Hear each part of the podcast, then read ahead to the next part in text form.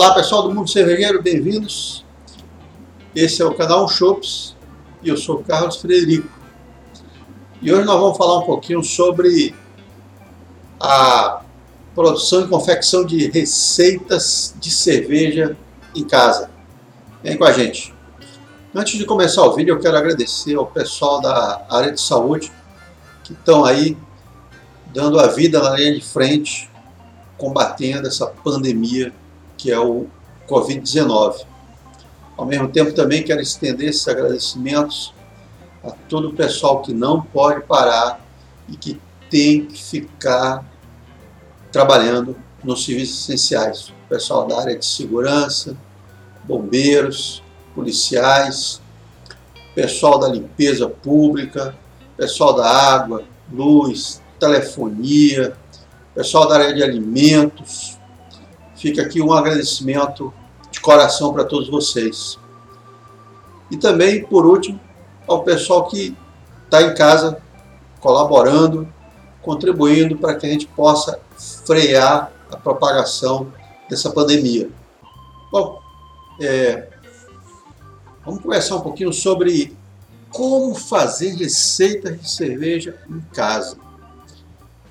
Procurei juntar material que eu tinha sobre produção de receitas caseiras e vou apresentar isso aqui para vocês hoje. Quando eu comecei a fazer cerveja, eu seguia literalmente a receita que eu tinha na mão. Eu tentava reproduzir o máximo possível, claro, dentro das limitações da gente. Muitas vezes a gente tem limites com insumos, a gente não consegue o insumo que a receita é, apresenta. E muitas vezes a gente também não tem o equipamento para poder fazer aquela receita do jeito que está detalhado, escrito nela. Mas, durante muito tempo, eu tentei me aproximar o máximo possível das receitas que eu tinha.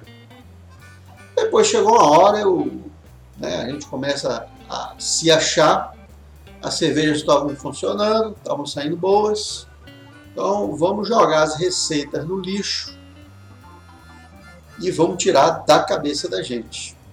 Então a gente começa a criar, né? começa a brincar com aquilo que a gente tem. E assim fiz também várias cervejas dessa forma. Algumas deram certo, outras não deram tão certo e outras não deram certo de jeito nenhum. Me lembro que eu fiz uma vez uma, uma receita de cerveja com baunilha que, nossa, ninguém conseguia tomar aquilo. A baunilha ficou exageradamente exagerada. Bom, e depois de um tempo de criatividade, voltei então a tentar, é, como é que eu vou dizer assim, juntar as duas partes, tanto tentar seguir a receita, mas também dar um toque de inovação nela, alguma coisa que diferenciasse. Então está mais ou menos nesse equilíbrio, né, entre seguir algumas receitas que me interessam, mas também adaptar elas e de repente adequar elas ao meu paladar, ao meu gosto. Dessa forma, então, eu chego nessa apresentação aí que eu vou mostrar para vocês, que eu intitulei ela de Fazendo Receitas de Cerveja em Casa. Dicas e toques. Eu tentei, então, com isso, é, colocar no papel uma estratégia, uma forma de você atacar o problema de produzir a sua receita de cerveja em casa. Bom, além disso, já de cara eu vou avisar vocês que, em hipótese nenhuma, isso aqui é a verdade absoluta, nem é como tudo tem que ser feito. Isso aqui apenas é uma rota, uma estratégia que, na minha cabeça, funcionou desse jeito. Então, para mim, particularmente, é, funciona desse jeito eu fazer as receitas. Tá? Então, sinta-se à vontade para discordar, mudar, ou concordar com qualquer coisa que vai ser apresentada nesse vídeo. Beleza? O material que vocês estão vendo, ele foi baseado principalmente nesse livro Brew Your Own, Big Book of Home Brewing. Ele é um livro de 2017, americano. Também algumas coisas que eu tirei do programa Bill Smith e do Guia de Estilos BJCP 2015, versão de 2015. Primeira coisa é a gente entender qual que é a das receitas, por que, que a gente precisa delas, como fazer elas e será que a minha receita está certa ou não? Bom, vamos lá. É, respondendo de trás para frente. Será que ela está certa? Será que a minha receita está certa? Isso vai depender muito de qual é o seu objetivo. Se o objetivo é fazer uma receita que reproduza fielmente um estilo ou uma marca de cerveja, então você tem um parâmetro com o qual se basear. Então você tem que comparar se aquele seu produto final se aproximou com a cerveja ou com o estilo que você estava objetivando produzir. Se é uma receita que é a sua cerveja, que você acha que está correta, então tenha certeza está correta. Tá? Não tem por que a gente ficar amarrado em qualquer guia de estilo do BGLCP ou qualquer outro, tá bom? Como que a gente vai fazer essa receita? Então, é importante aqui a gente destacar que a receita são as minúcias, é o passo a passo, é o que colocar, quanto colocar, quando colocar, como colocar, ou seja, quanto mais detalhada ela for, melhor vai ser para você depois. E finalmente, por que, que você precisa de uma receita? E aqui eu vou me ater a dois pontos. Primeiro, a questão da reprodutibilidade.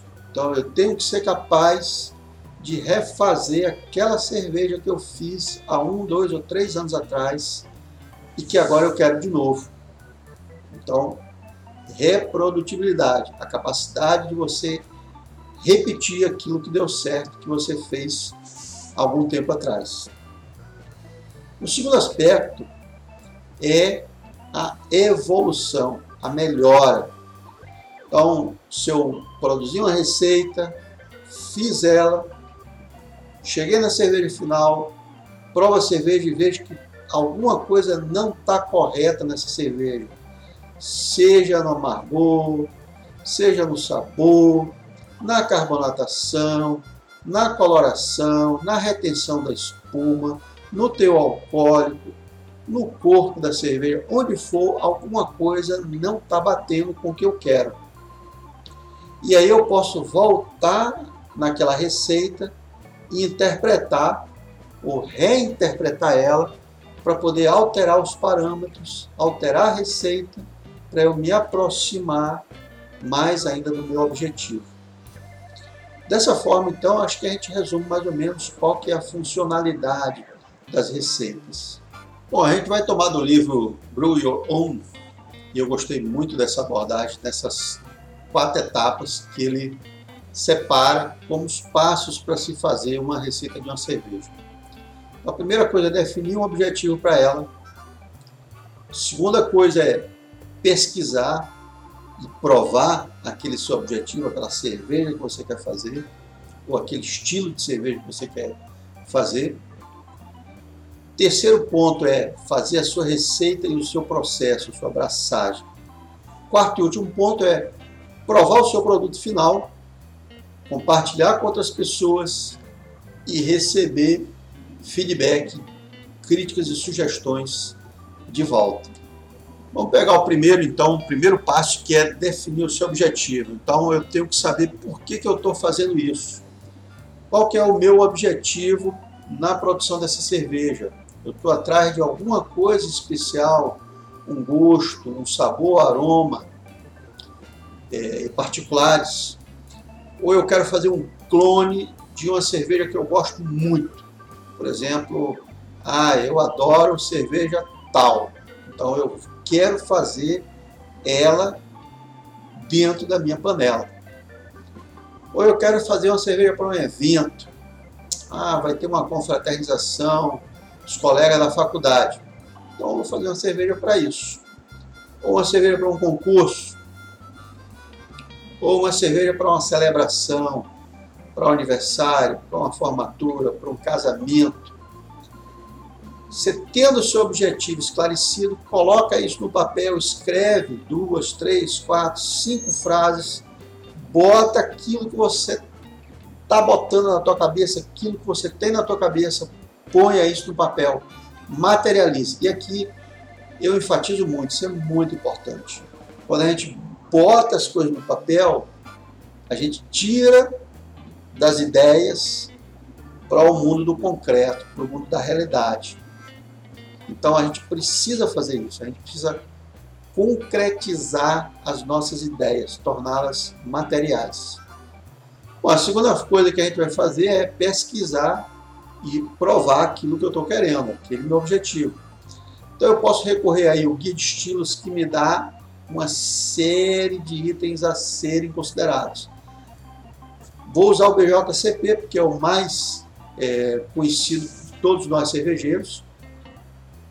E lá no BJCP, para cada estilo de cerveja, você vai ter uma impressão geral, o aroma, a aparência, o sabor, a sensação de boca, comentários, a história do estilo, os ingredientes, importantíssimo para a gente, comparação com outros estilos próximos, as estatísticas e alguns exemplos comerciais daquele estilo.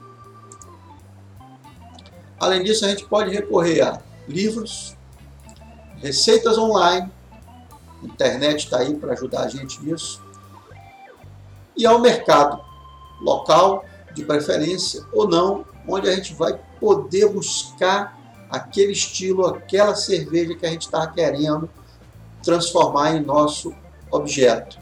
Terceiro ponto, nós vamos fazer a nossa receita e o nosso processo de braçagem. Então nós vamos selecionar os ingredientes, que vão ser os maltes, os fermentados, os lúpulos, os fermentos que a gente vai utilizar e os adjuntos. Vou definir os meus processos de braçagem, minha mostura, minha fervura, minha lupagem, minha fermentação, minha maturação, meu invase, como que eu vou fazer a quantidade que eu vou produzir, tudo isso a gente vai definir aí. É importante que a gente tenha um diário do dia de braçagem. Tudo que aconteceu. Ah, eu queria colocar 4 quilos de Malt Pilsen, de repente quando eu abro o saco que eu olho, só tenho 3. Então ao invés de Malt Pilsen, eu olhei, ah, tinha um, um Viena aqui, vai o Viena junto. Então essas coisas, essas mudanças têm que estar escritas. Fazer nota sobre o processo. Ah, era para deixar uma hora da mostura, você deixou por uma hora e 20 minutos. Ou era para ficar a 66 graus, ficou a 68. Qualquer coisa fora do programado deve ser anotada, bem como você deve anotar os volumes, os tempos, as temperaturas, as massas, o volume de perdas, se você fez adição para completar volume no fermentador ou na fervura, tudo isso vai servir para, no final, você entender o que, que você tem como produto, como cerveja, no término do seu processo.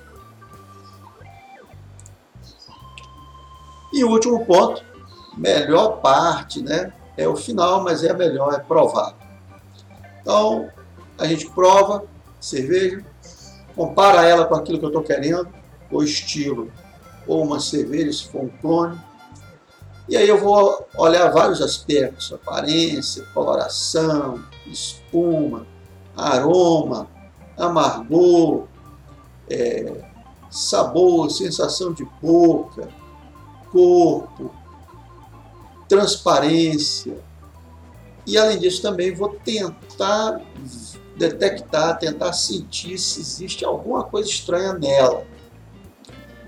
Particularmente aromas e sabores que não deveriam estar ali presentes, os famosos off flavors. Então, a gente procura ver se aquela cerveja está aparecendo algum defeito nela. E aí ficam algumas dicas na hora de você provar e degustar a sua cerveja.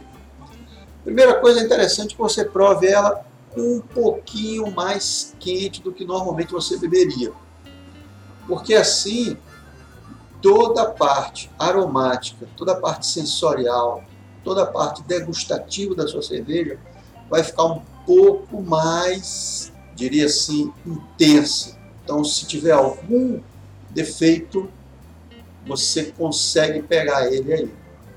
Para isso, então, alguns copos são melhores do que outros. Então, tulipas são muito boas, o goblet, aqueles copos onde particularmente a parte aromática fica bem evidenciada. E aí, meu amigo, prove uma, prove duas, prove três vezes a sua cerveja até você ter certeza do que você está sentindo, do que você está experimentando. Além disso, a gente recomenda você evitar é, o consumo de comidas gordurosas ou muito condimentadas antes de provar a sua cerveja. Dessa forma, então, vamos mostrar para vocês um exemplo. Eu gosto muito dessa cerveja, que é a Pilsner Urkel. E já há um tempo que eu tenho um namorado, a ideia de fazer um clone dela. Então, esse é o meu objetivo. Fazer um clone da Pilsner Urkel. Bom, por que, que eu vou fazer essa cerveja? Porque eu gosto muito dela. É uma cerveja leve, suave, muito gostosa. Tem um amargor que não é agressivo. E é uma lager. A mim me agrada muito as cervejas lager, particularmente a Pilsner Urquell. Foi então no BJCP dar uma olhada nesse estilo de cerveja. E aí ela é uma Czech Premium Pale Lager, o estilo 3B do BJCP aqui na página 8 dessa tradução, né? E aí vocês têm uma foto com tudo que cita esse estilo de cerveja. Eu não vou ficar aqui lendo isso, mas está aí a impressão geral, uma lager tcheca rica, com muito caráter de malte, lúpulo e com final longo e arredondado. Os aromas, notas maltadas ricas, destacando pão, aparência dourada, dourada profundo, transparente, a nitidez cristalina, espuma branca, cremosa, densa e duradoura, o sabor da Pilsner Urquell, a sensação de boca, corpo médio, carbonatação moderada baixa, comentários sobre o estilo, a história, primeira produção dela em 1842. Os ingredientes, isso é legal pra gente, ó. A água tem que ser mole, lúpulo da variedade do Sass, malte e fermento lager tcheco. Comparação de estilos, então ele compara com a German Pils e com a Czech Pale Lager. As estatísticas vitais, isso aí para a gente é bem interessante. A OG, a faixa aí, a faixa da FG, o amargor IBUs, a coloração em SRM e a faixa de álcool ABV 4.2 a 5.8%. Exemplos comerciais, está aqui a nossa, a Pilsner Urkel. E aí a gente vai também provar para ver os exemplos variados que tem aí. Ó. A Paulistânia tem uma versão, a Stella Artois, a 1824 Migração tem uma Pilsen, a Ribeirão Lager, a, essa aqui é Odin, acho que é a Carioca Odin, tem uma Czech Premium Pale Lager também. E aí nós vamos então fazer a nossa receita. Os ingredientes, você vê que o BJCP dá muito pouco para gente de ingrediente. Então eu fui atrás das receitas do Bia Smith para ver o que, que o pessoal estava fazendo no estilo Premium Pale Lager. Achei 15 receitas que utilizavam só grãos, que são as que me interessam, porque eu não mexo com extrato, só mexo com grão. Então, é, o que, que o pessoal estava usando de grãos? Malte do tipo Pilsner, de 100% a 80%, sendo que os outros que podem ser usados são o trigo, carapios, munique, aveia, viena, melanoidina, malte acidulado, cara boêmia ou caramel 20. Lúpulos, aí o SAS ganha disparado, mas também pode ser o Hallertau Mittelfru, o Hallertau Magno, o Marinka, esse eu não conheço, nunca nem ouvi falar desse Marinka, o Cascade e o Southern Cross. Fermentos. Aí os fermentos são fermentos do estilo tcheco, Czech Pilsen Lager, Pilsner Lager, Urke Lager e um cara fez aqui com fermento Nottingham. Adjuntos, nenhum. Essa receita não leva nenhum adjunto, ninguém nunca usou nenhum adjunto. Processos de mostura de braçagem. Então a infusão sacarificação em torno dos 66, 66,7 graus centígrados por uma hora 75 graus para fazer a estabilização do mosto, mesh out, 10 minutos. É, aqui também algumas pessoas usam etapas como repouso ácido, repouso proteico, às vezes até mais. Tá? Mas aí eu preferi manter o mais simples possível. Em termos da fermentação e maturação, algumas pessoas usam uma fermentação a nível lager com uma única etapa, outros fazem com duas etapas, e um cara fez uma fermentação do tipo ale com duas etapas. Um invase pode ser em garrafas, em kegs ou em post mix.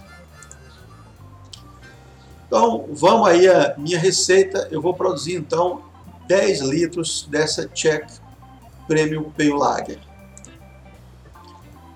Bom, para esses 10 litros aí, no BJCP eu montei minha receitinha. Vou usar aí malte agrária, 87%, um pouquinho de Viena, 10, 11%, um pouquinho de aveia, 2%, o fermento Lager europeu e vou utilizar como lúpulo o Lublin, que é um lúpulo polonês. É, aqui embaixo dá para a gente comparar os estilos, ó. Minha OG prevista está em torno de 1051, ali mais ou menos pela metade. O IBU eu quis manter ele bem baixo porque eu faço no tio. Então, com demora de esfriar o mosto, o lúpulo ele dá uma amargada um pouco mais. Então, eu puxei para baixo, deixei ali em 31,7 IBU. Se ele subir um pouquinho, ainda está dentro do estilo, até 45. A está aí 7,3, também deixei bem baixinha, porque a carga térmica ela dá uma incrementada na cor, como o mosto vai ficar aquecido por um tempo, eu deixei a cor no limite inferior do estilo. E o ABV está ali em 5%, bem no meião. Ah, é isso que acabei de falar, então esqueci que tinha já esse slide específico sobre a comparação do estilo. Então já falamos sobre isso, vamos para frente. É, abraçagem, vamos fazer ela a 67 graus por 75 minutos e depois vou subir para 75, 76 graus, fazer o mesh out, faço a fervura e já para vocês verem, ó, uma parte do lúpulo, 10 gramas, vai ser adicionado antes da fervura iniciar, first word hop. Então, eu já vou adicionar 10 gramas aqui. Depois eu vou adicionar 10 gramas do lúpulo com 60 minutos, assim que abrir a fervura, vai ferver por uma hora, e depois com 30 minutos eu vou colocar mais 5 gramas do lúpulo Lublin. Daí eu faço um recuo, deixo uma hora descansar, passo para o meu fermentador, deixo na geladeira a 12 graus por, pela noite. No outro dia eu vou inocular o fermento. Então nós vamos manter aí para fermentação por 14 dias a 12 graus. Terminou esses 14 dias, eu vou aumentar para 16 graus por 3 dias para fazer o repouso do diacetil e depois eu vou baixando devagarzinho essa temperatura durante 30 dias fazendo o lagering, a maturação, condicionamento dessa minha lager. No final aí desses 47 dias eu engarrafo ela em vaso e vou tomar. Vou engarrafar ela, vou utilizar primer açúcar, uma parte eu vou colocar no iKeg para engarrafar, para carbonatar forçado, e a outra parte eu vou é, refermentar, fazer o prime com açúcar. Claro, aquela que está na garrafa, ela vai ficar um pouco apasseada porque vai ter levedura de suspensão. Mas a que for para o iKeg, que vai ser carbonatada, eu espero que fique transparentésima, limpíssima. Dessa forma, então, é mais ou menos assim que eu monto as minhas receitas. Espero que você tenha gostado. Qualquer comentário, deixa aí embaixo para gente. Se você não é inscrito ainda no canal, se inscreva, deixe seu joinha aí para nós, ative o sininho para receber as notificações, compartilha, divulga, ajuda o canal da gente a crescer, prestigia o nosso trabalho aí. Um grande abraço e até a próxima.